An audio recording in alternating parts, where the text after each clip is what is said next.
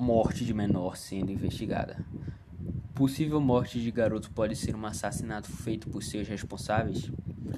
Morte misteriosa de garoto de 4 anos vem sendo investigada bem a fundo pela polícia. A morte do menino que vem sendo noticiado por diversos jornais, mostrando todos os fatos que vêm sendo descobertos.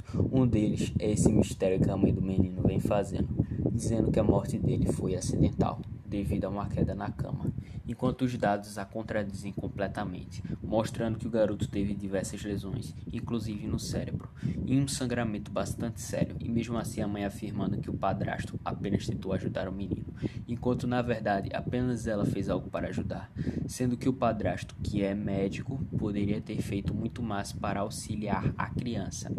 A empregada, também com um depoimento bastante suspeito, sendo que ela que limpou o quarto após a morte do garoto, e mesmo assim não questionou nada que ocorreu.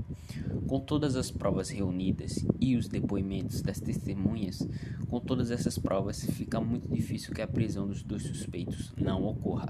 O padrasto, por ter espancado a criança, e a mãe, por ter sido conivente com tudo que houve. Sem falar que o padrasto, que também é vereador, fez uma ligação bastante suspeita para o governador do Rio, Cláudio Coelho Castro, talvez para livrar sua situação? Não se sabe. Por isso a polícia vai investigar cada vez mais a fundo para ter todas as provas possíveis. André Augusto para a Rádio UniFG.